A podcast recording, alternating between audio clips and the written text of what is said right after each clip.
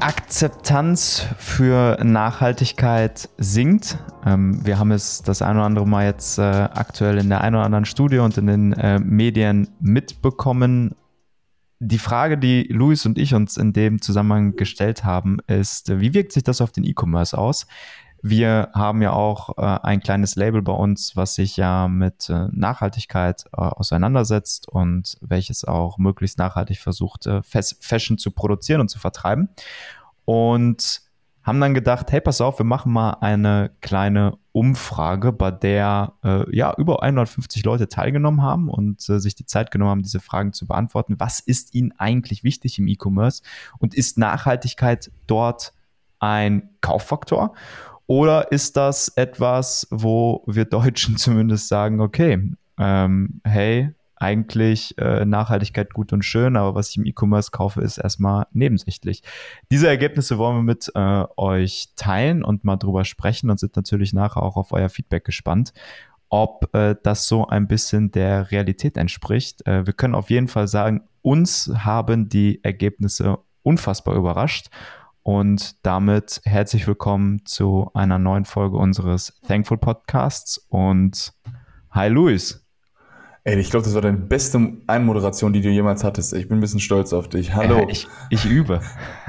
ja, du übst, ich merke schon. Nee, äh, ich würde das Thema sofort mal aufgreifen. Und zwar ähm, habe ich auf meinem Instagram-Kanal halt ähm, darauf hingewiesen, dass ich jetzt sozusagen so eine Google Forms Umfrage gemacht habe. Da kann man auf den Link klicken und äh, über 150 Leute haben mitgemacht. Richtig, richtig cool.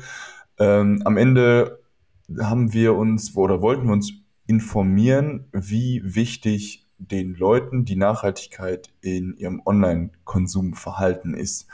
Und generell haben wir natürlich auch mal ein paar ähm, erste Fragen gestellt, und zwar, wie oft bestellen denn überhaupt äh, meine Follower? Sind ja im Endeffekt wirklich jetzt meine Followergruppe online. Und da muss man dazu sagen, vielleicht könnte man denken, dass meine Follower ja schon so einen kleinen Bias haben. Das heißt, ich rede sehr, sehr viel über Nachhaltigkeit oder irgendwie Bewusstsein und bla bla bla. Und da könnte man eigentlich davon ausgehen, klar bin ich auch Basketballer und ne, Sportler, äh, Zielgruppe vermutlich am meisten. 85% Männer in meiner Zielgruppe.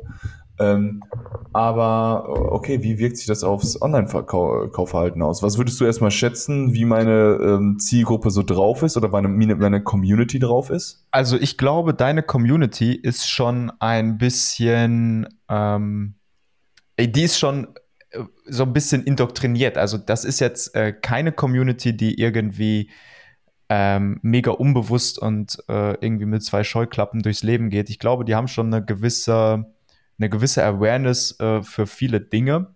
Äh, deswegen waren wir von vornherein auch, hatten wir so ein bisschen die Befürchtung, klar, du hast die höchste Reichweite, natürlich haben wir es auch auf, irgendwie auf unseren Kanälen und Thankful-Kanälen auch, auch geteilt, aber da kam mit Sicherheit über 80 Prozent äh, der Leute, die mitgemacht haben, auch über deine Community.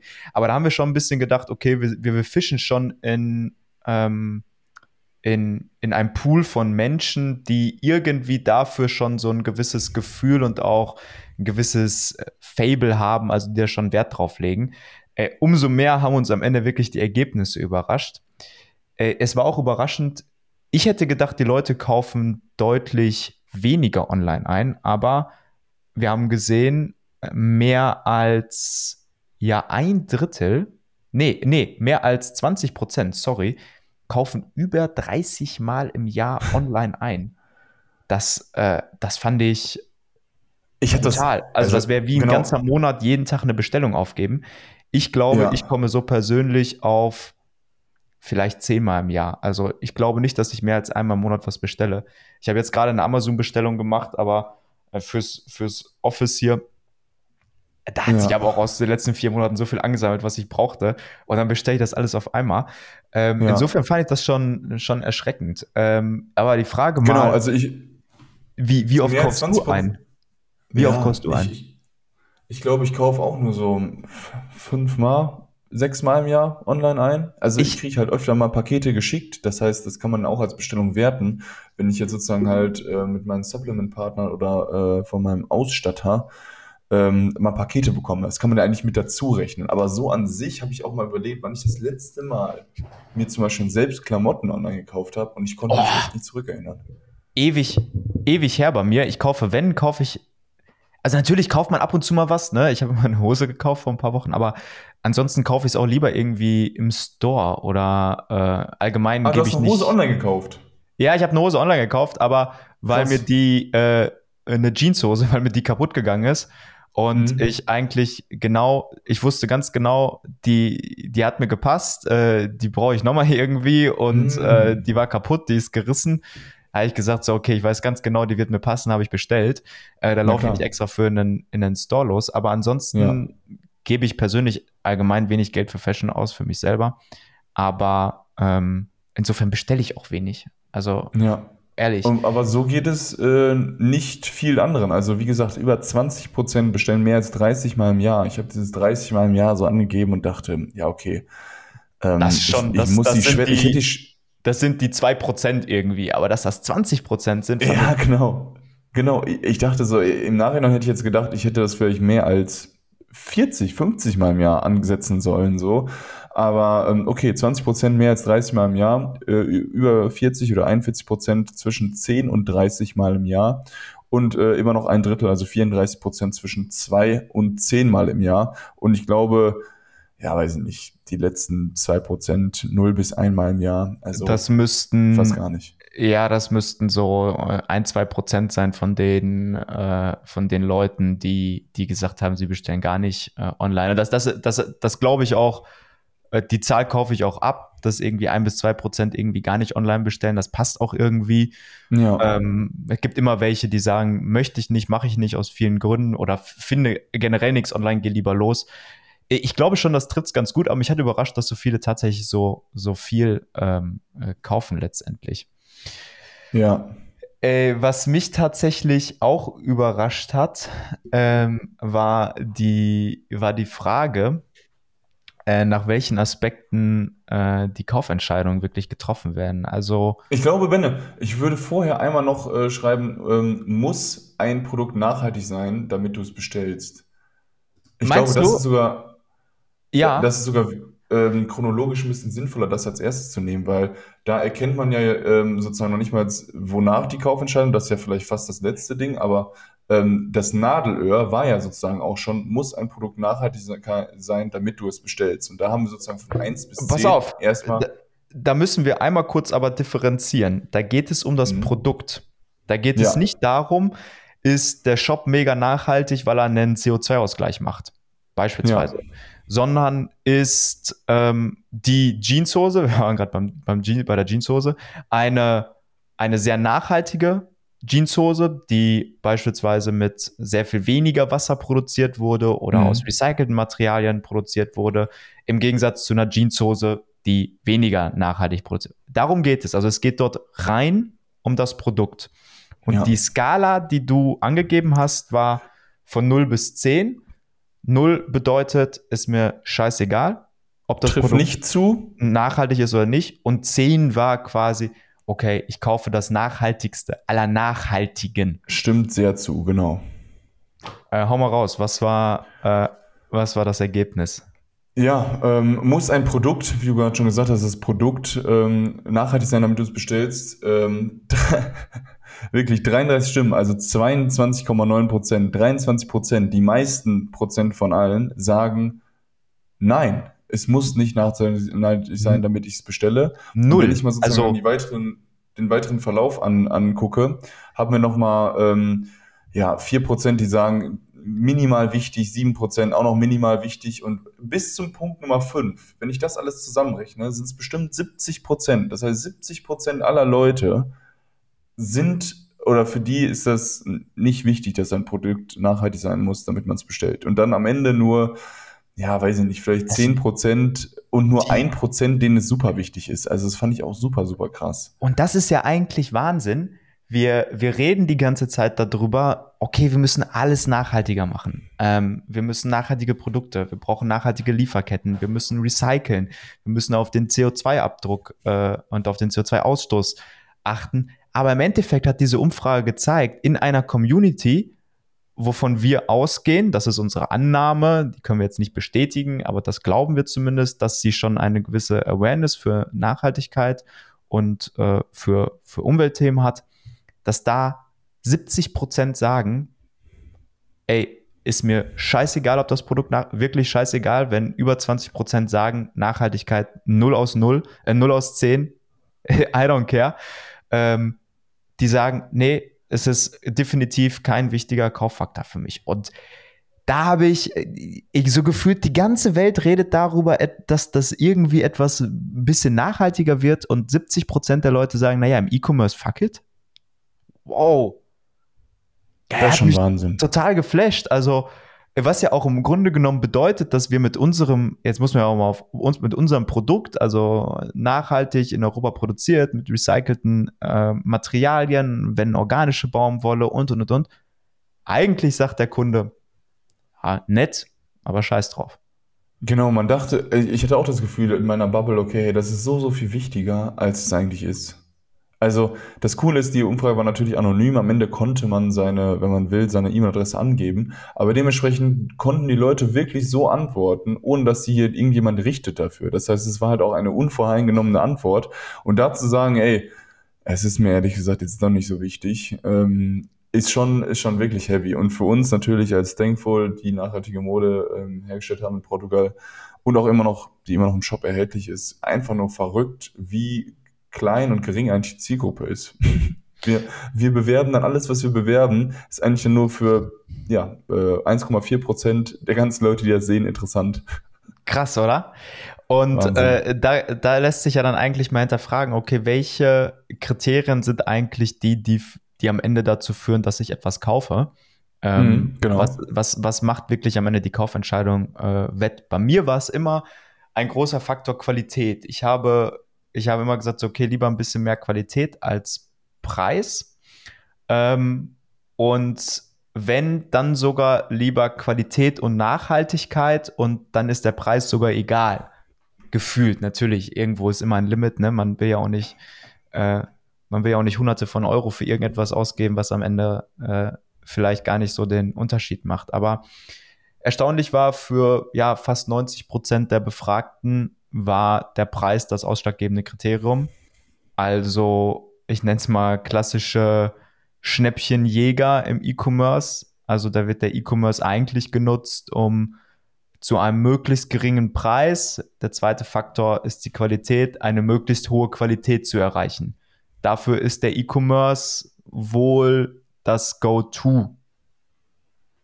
Ja, äh, Hast du schon erwähnt, dass man sozusagen bei der Frage oder bei der Umfrage ähm, mehrere Sachen auswählen konnte.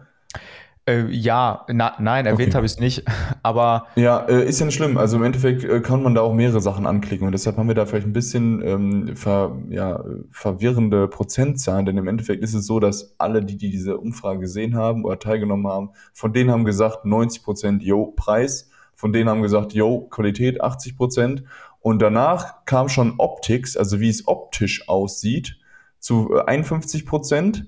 Danach kam, dass es eine coole Brand ist, also irgendwie dieses ähm, hier Supreme, coole Brand, die gerade im Kommen ist. Ähm, jetzt gerade tragen alle Birkenstocks. Vermutlich äh, wird man auch keine Ledersandalen von einer anderen Marke anziehen. Das heißt, das würde ich mal unter coole Brand ein, äh, einordnen. Die 40 Prozent. Und als fünften Punkt, wieder als allerletztes, ist die Nachhaltigkeit mit nur 37 Prozent. Das heißt, Wahnsinn. obwohl, Sinn.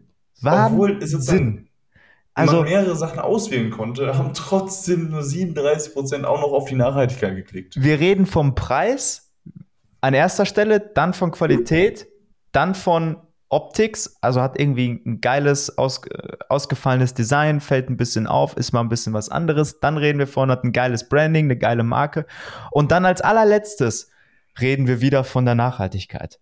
Und das passt ja so gar nicht in das, was wir alles immer so, oder was ich zumindest in dieser Welt um mich herum mitbekomme. Ähm, ja. Wo es die ganze Zeit ja nur um das eine große Thema geht. Und äh, die Kunden, wenn sie am Ende shoppen, sagen sich, schön, aber das nicht danach, wonach ich kaufen will. Oder wonach ich kaufe.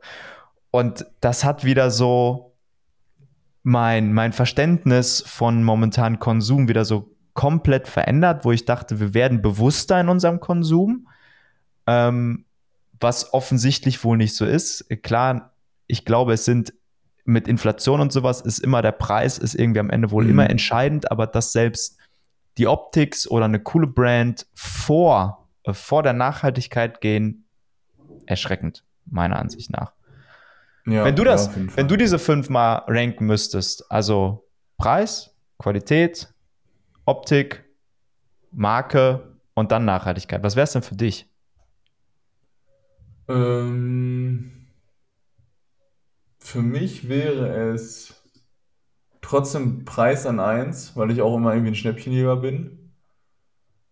Dann verbinde ich halt immer, also Qualität und Nachhaltigkeit ist ja, also es gibt super, super wenige schlecht qualitative, nachhaltige Produkte, habe ich das Gefühl. Vielleicht prove me wrong, also keine Ahnung, aber ähm, Mhm. deshalb würde ich da sogar sagen, keine Ahnung, weil immer wenn was nachhaltig ist, klar ist es schwierig mit dem Preis zu vereinbaren, aber ich glaube, dann würde ich an zweiter Stelle, gehe ich schon jetzt im Online-Konsumverhalten, ne? Mhm. Online-Konsumverhalten, Preis, ähm, dann, boah, ich habe irgendwas bestellt. Ich glaube, dann gehe ich, nach Preis gehe ich für Nachhaltigkeit und Qualität, also sehe ich irgendwie gleich. Dann ähm, Optics und dann als letztes coole Brand. Oder vielleicht coole Brand und dann Op Optics. Weiß ich gar nicht, das auch gleich. Also eins Preis, zwei Qualität und Nachhaltigkeit und drei äh, Optics und coole Brand. Und du? Äh, ähnlich, ähnlich. Ähm, ich hätte jetzt die Nachhaltigkeit vermutlich nicht ganz ans Ende gemacht. Ähm, ich habe mich gefragt, was das am Ende aussagt. Also ist das eigentlich das Spiegelbild von einer kapitalistischen Gesellschaft, die erstmal guckt, möglichst, möglichst viel mit von hoher Qualität zu einem geringen Preis zu kriegen? Ja, keine Ahnung. Also, so kann man es zumindest interpretieren.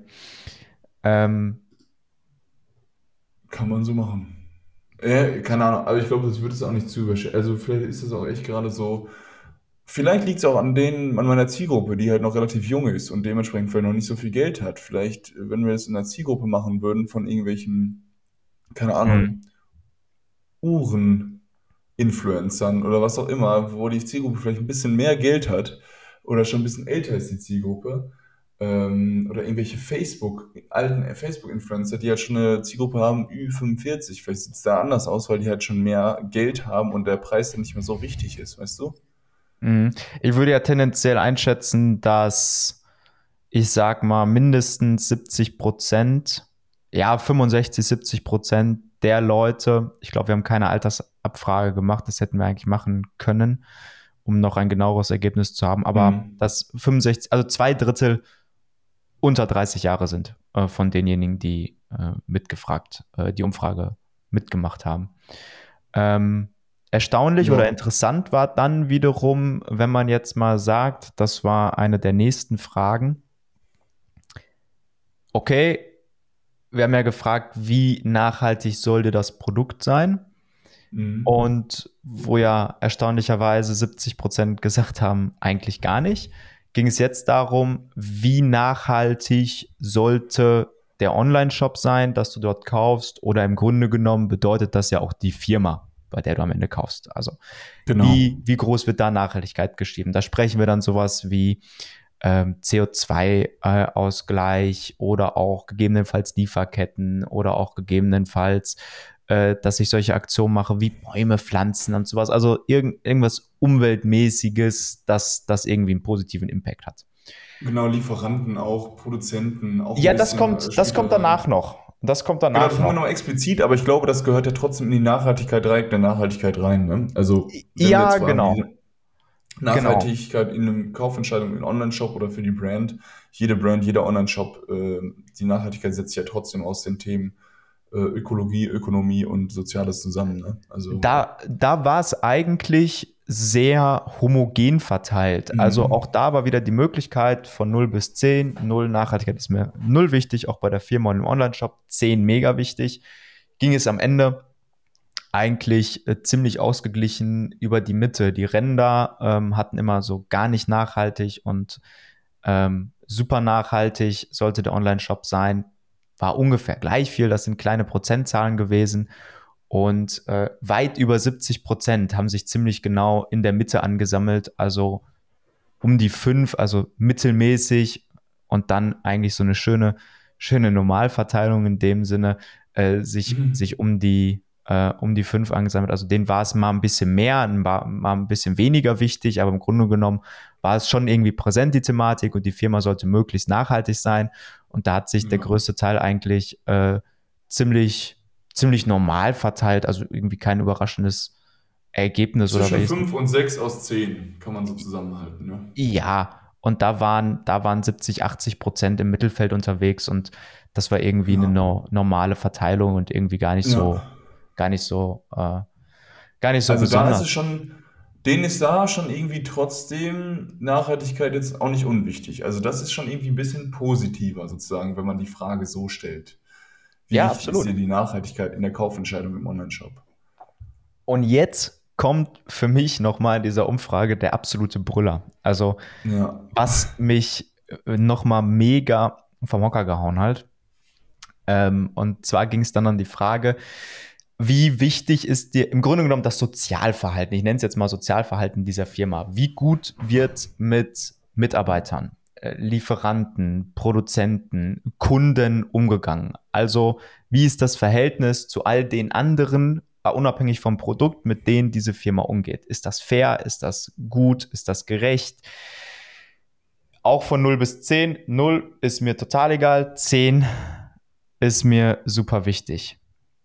Über 80 Prozent haben dort eine 8, 9 und oder 10 angekreuzt. Über 40 Prozent sogar die 10. Das heißt, es ist den Leuten unglaublich wichtig, unglaublich wichtig, wie mit anderen Kunden, wie mit Lieferanten, wie mit Produzenten, wie mit Mitarbeitern umgegangen wird. Genau das Gegenteil war ja bei der Nachhaltigkeit der Fall. Also dieses Sozialverhalten war den Käufern und Käuferinnen am Ende so viel wichtiger, als dass am Ende das Produkt nachhaltig ist. Das heißt, ich kann mega geil mit meinen Lieferanten und Mitarbeitern umgehen, aber das klimaschädlichste Produkt verkaufen, wir Deutschen würden es kaufen. Ja. Andersrum, ich könnte mega bescheiden mit äh, meinen Produzenten umgehen, dafür das nachhaltigste Produkt verkaufen. Wir würden es nicht kaufen. Ja. Das ist eigentlich ja die Quintessenz. Und das hat mich komplett, äh, dass es so eindeutig ist, hat mich, hat mich komplett überrascht. Nee, ich finde es auch, auch wirklich verrückt, dass der eine Aspekt aus der Nachhaltigkeit, dieses Soziale, ne, dieses Zwischenmenschliche, das Untereinander, dass das so, so, so viel wichtiger ist, als jetzt, ähm, dass ein Produkt an sich nachhaltig ist. Das ist es gehört ja dazu, aber warum, da merken wir wieder, okay, vielleicht ist der Mensch deshalb so weit in der Evolution gekommen, weil wir uns umeinander so sehr sorgen und kümmern und eigentlich auch nicht wirklich uns bekriegen und streiten wollen. Das ähm, übrigens auch noch ein cooler Exkurs. Ähm, kann ich auch nur sehr, empfehlen, sehr empfehlen von Lanz Precht, die Folge 100, Utopien. Da hat der Precht das ganz cool erklärt, dass mit der Sesshaftigkeit des Menschen, dass dann auch erst, äh, dass es dann auch erst angefangen hat, ähm, äh, dass Kriege stattfanden. Vorher, so die Nomadenvölker, sind sich immer aus dem Weg gegangen, weil die ganz genau wussten, dass ein Krieg immer viel, viel mehr kosten würde, als das, ähm, was er sozusagen einen einbringt. Das heißt, mit Menschenleben und so weiter wird er immer viel, viel teurer bezahlt. Klar gab es schon irgendwie mal einen Raub oder es gab mal eine Vergewaltigung und so weiter, auch bei Nomadenvölkern Völkern 100 Prozent, aber da gab es jetzt nicht so einen großen Krieg. Erst mit der Sesshaftigkeit kam man in die Bedrohung, dass man sich, wenn man seine Felder bestellt hat, konnte man ja nicht einfach abhauen. Oder wenn man halt so eine Burgmauer gebaut hat, wollte man natürlich nicht seine Burg loslassen, irgendwo anders hinziehen. Man war nicht mehr so frei und dementsprechend äh, sind dann erst die Kriege ähm, entstanden, weil halt aus den geografischen Problemen und dem Problem der Sesshaftigkeit halt auch dieses viel, viel höheres Konfliktpotenzial da ist. Super, super crazy ähm, wollte ich nur mal einschieben. Oder einfach äh, passt vielleicht ein bisschen zu dem Punkt Sozialen, dass wir uns eigentlich um die anderen Mitmenschen kümmern und uns nicht gegenseitig Gewalt antun wollen. Der Mensch lernt aus der Geschichte im Grunde genommen. Wir können auf, auf, auf sehr viele Ereignisse zurückgreifen und auf sehr viele Ereignisse nicht. Das haben wir jetzt bei so einer globalen, modernen Pandemie gesehen, in so einer globalisierten Welt wie es jetzt bei Corona war. Das kannte keiner. Vorher waren solche Seuchen oder Pesten, wie es äh, in den damaligen Jahrhunderten waren, ja immer regional, weil dieser ganze ganze, die ganze globalisierte Reisen und Verkehr nicht stattgefunden hat, aber ähm, da konnte keiner rauslernen. Das ist genau das Gegenbeispiel gewesen. Aber im Grunde genommen kann der Mensch immer aus seiner Geschichte lernen und diese Erkenntnisse mitnehmen. Und das ist was, wo wir uns noch viel mehr drauf besinnen sollten. Und da hast du mit Sicherheit äh, recht. Wir können, wir können so viel aus dem, was wir als Menschen schon erlebt haben, eigentlich mitnehmen und für die Zukunft ableiten. Und ähm, auch das kann eine Erklärung dafür sein, dass dieses Sozialverhalten den Kunden im E-Commerce unter anderem sehr viel wichtiger ist als eine Nachhaltigkeit eines Produktes. Natürlich im Anbetracht von dem ganzen Klimaschutz und Umweltmaßnahmen ist das natürlich erstmal für mich ist das eine Faust ins Gesicht für den Klimaschutz, zu sagen, den Deutschen ist es eigentlich, ich sage es jetzt mal so, wie es ist, relativ egal, ob ein Produkt nachhaltig ist oder ob es nicht, ja. nicht nachhaltig ist. Und das ist erstmal eine scheiß Nachricht. Die Umfrage stelle ich jetzt, oder könnt ihr jetzt, wenn der Podcast online geht, äh, in der Story nachlesen.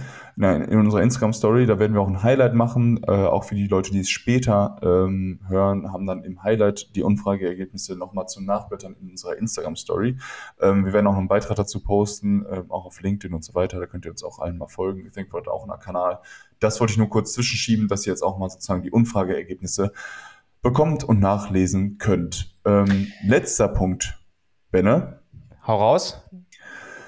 Ich würde gerne ähm, in diesem Podcast eine kleine Kategorie einführen. Ähm, vielleicht können wir das immer, immer öfters machen. Und zwar gibt es die Deutsche Umwelthilfe. Hast du schon mal von der was gehört? Ähm, klar. Also Deutsche Umwelthilfe sollte nach den letzten fünf Jahren, ich glaube mal, vielen, vielen ein Begriff sein. Ja, kenne ich.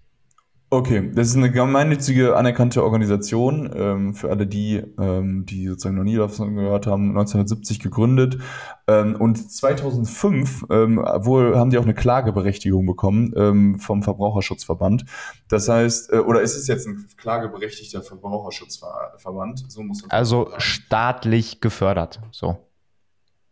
Äh, Nee, gemeinnützig, ähm, Großteil private Spenden und es gibt halt über 12.000 Fördermitglieder, die da auch jährlich reinspenden. Ähm, oh, ich staatlich gefördert nicht so richtig. Ich habe den Jahresabschluss gelesen. Ähm, ja, kam, ich weiß, vielleicht kamen noch ein paar Gelder vom Staat, kann auch gut sein. Aber zum Beispiel Sponsoren gab es nur 50.000 Euro, äh, kamen die Sponsoren zusammen, aber private Sponsoren zum Beispiel oder private Fördergelder, ähm, private Spenden äh, über drei Millionen und äh, ich glaube, die Fördermittel waren so 2,5 Millionen. Also da so finanziert sich die Umwelthilfe eigentlich. Kann auch gut sein, dass da auch staatlich noch gefördert ist, bin ich mir jetzt aber nicht sicher.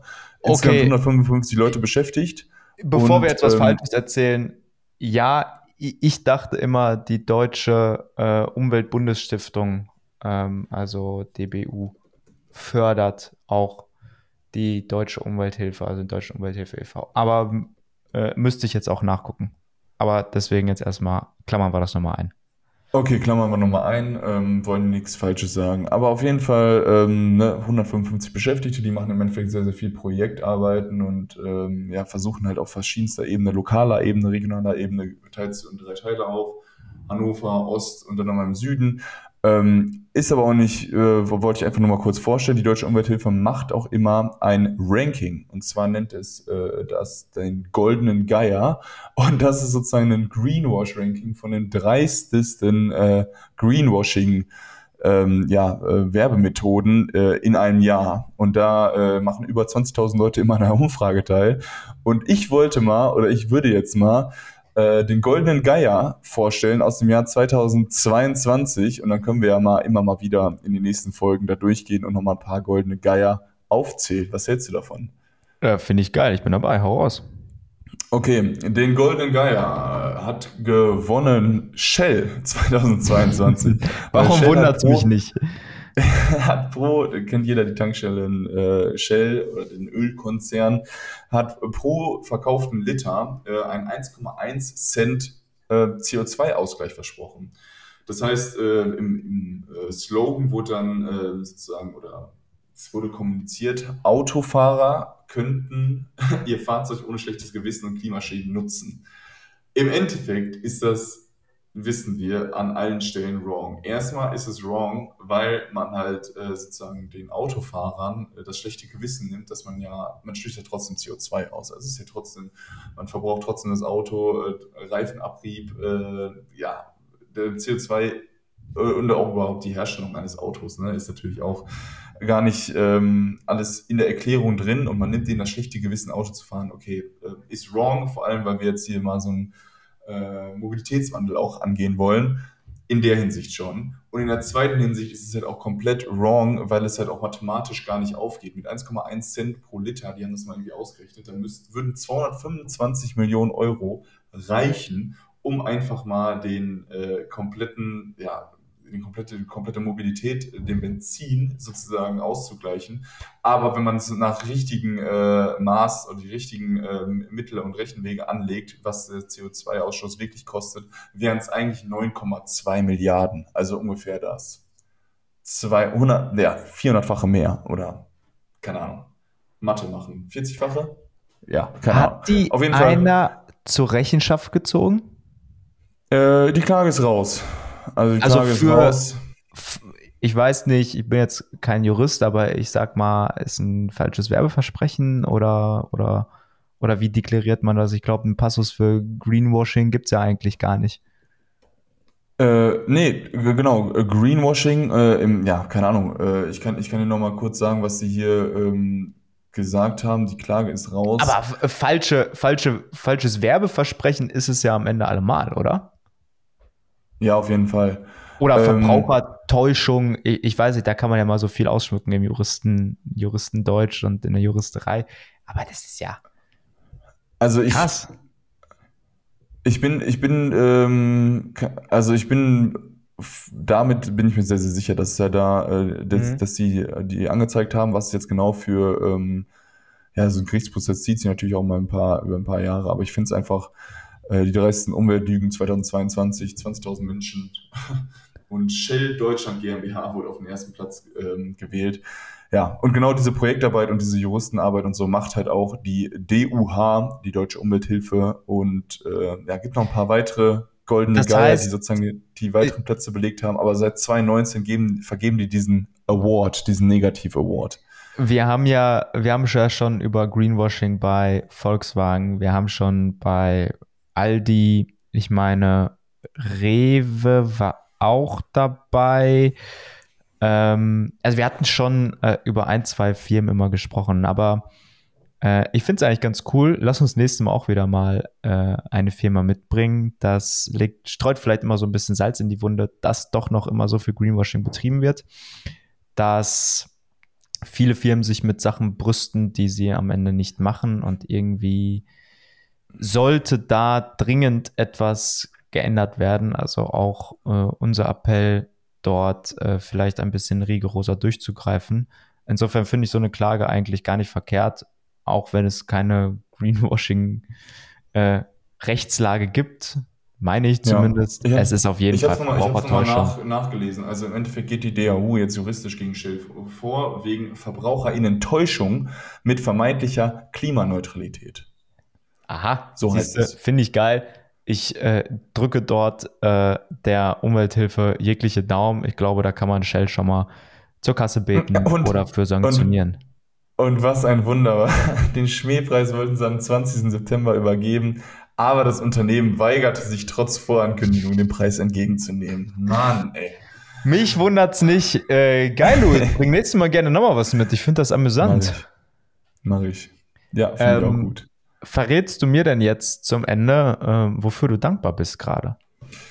Oh mein Gott, für meinen Urlaub. Ich bin wieder home und ich habe einen super, super schönen Urlaub auf den Azoren gehabt. Ähm, der CO2-Ausgleich von mir am Ende des Jahres äh, wird, wird teuer. saftig sein, wird teuer, ähm, weil man natürlich nur mit dem Flugzeug dahin kommt und ähm, mit zwei Propellerflugzeugen muss man auch von Insel zu Insel fahren, weil da gibt es keine andere Möglichkeit. Also wir sind auch auf Fähre gefahren, da wo es ging, aber von der Hauptinsel zum Beispiel kommst du nicht mal mit einer Fähre. Ähm, in, dauert zehn Stunden oder so auf die andere Inseln. Es sind neun Inselgruppen auf den Azoren oder neun Inseln. Äh, das Hawaii Europas und es ist wirklich so schön, super, super schön und auch noch nicht so touristisch und noch, ähm, ja, kommt jetzt langsam der ganze Tourismus dahin. Aber ich hatte eine wundervolle Zeit mit meiner Freundin und äh, bin jetzt, alle Energien sind aufgefüllt. Ich freue mich hier wieder Podcast zu machen. Ähm, alles fein. Dafür bin ich dankbar. Und du, Benedikt? War hoffentlich schön äh, romantisch. ja, ja, ja, ja. Situation. Ähm, ey, du, es hat die letzten, glaube ich, ich sitze ja gerade in Berlin, die letzten drei Wochen jeden Tag geregnet gefühlt und äh, gestern und heute, heute sieht es danach aus. Ich gucke raus und es ist wirklich strahlender Sonnenschein. Äh, und ich glaube, es bleibt ein Tag heute so und ich freue mich, heute einfach rausgehen zu können und äh, bin dankbar dafür, dass heute geiles Wetter ist. Just as simple as ja. it. Und die letzten drei Wochen warst du natürlich dankbar für den Regen, für die aber Pflanzen. Aber selbst, aber selbstverständlich noch, obwohl ich gelesen habe, es Ah, jetzt täusche ich mich in der Zahl. Ich weiß es nicht mehr. Aber ich habe gelesen, es müsste, ich meine, es waren drei Monate. Noch drei Nein, Monate. länger. Ich weiß, was du meinst. Anderthalb Jahre müsste es durchgehend regnen, damit unser Wasserspeicher wieder in ganz Deutschland aufgefüllt ist. Also zumindest so, wie es die letzten drei Wochen waren ja überall in Deutschland sehr verregnet. Zumindest so, wie es die letzten drei Wochen waren. Es war, ein, es war auf jeden Fall ein unglaublich langer Zeitraum ja. äh, in denen es so regnen müsste, weil der Winter war ja schon nicht so, da ist auch wenig, wenig Niederschlag gewesen. Das war wohl jetzt ziemlich gut fürs Kurzfristige. Und für dieses Jahr schon äh, war das wohl sehr wichtig, diese drei Wochen im Sommer jetzt, wo es so viel regnet. Aber es müsste noch so eine ewig lange Zeit. Aber machen wir ein anderes Thema auf. Ich glaube, da reden wir irgendwann anders nochmal drüber. Ähm, Ey, danke für die, danke für die Folge, Luis, ähm, für die ganzen Zahlen und Einblicke, die du mitgebracht hast. Und wir werden euch auf jeden Fall die Umfrage zur Verfügung stellen. Ihr werdet mit Sicherheit auch das eine oder andere Umfrageergebnis äh, bei uns auf Social Media finden, in unseren Reels oder in den Stories. Wir werden es, glaube ich, auch mal bei uns auf der Webseite packen, weil ich es interessant finde. Insofern ähm, vielen Dank fürs Zuhören und Luis, wir sprechen uns das nächste Mal. Ciao. Yes, adios. Tschüssi.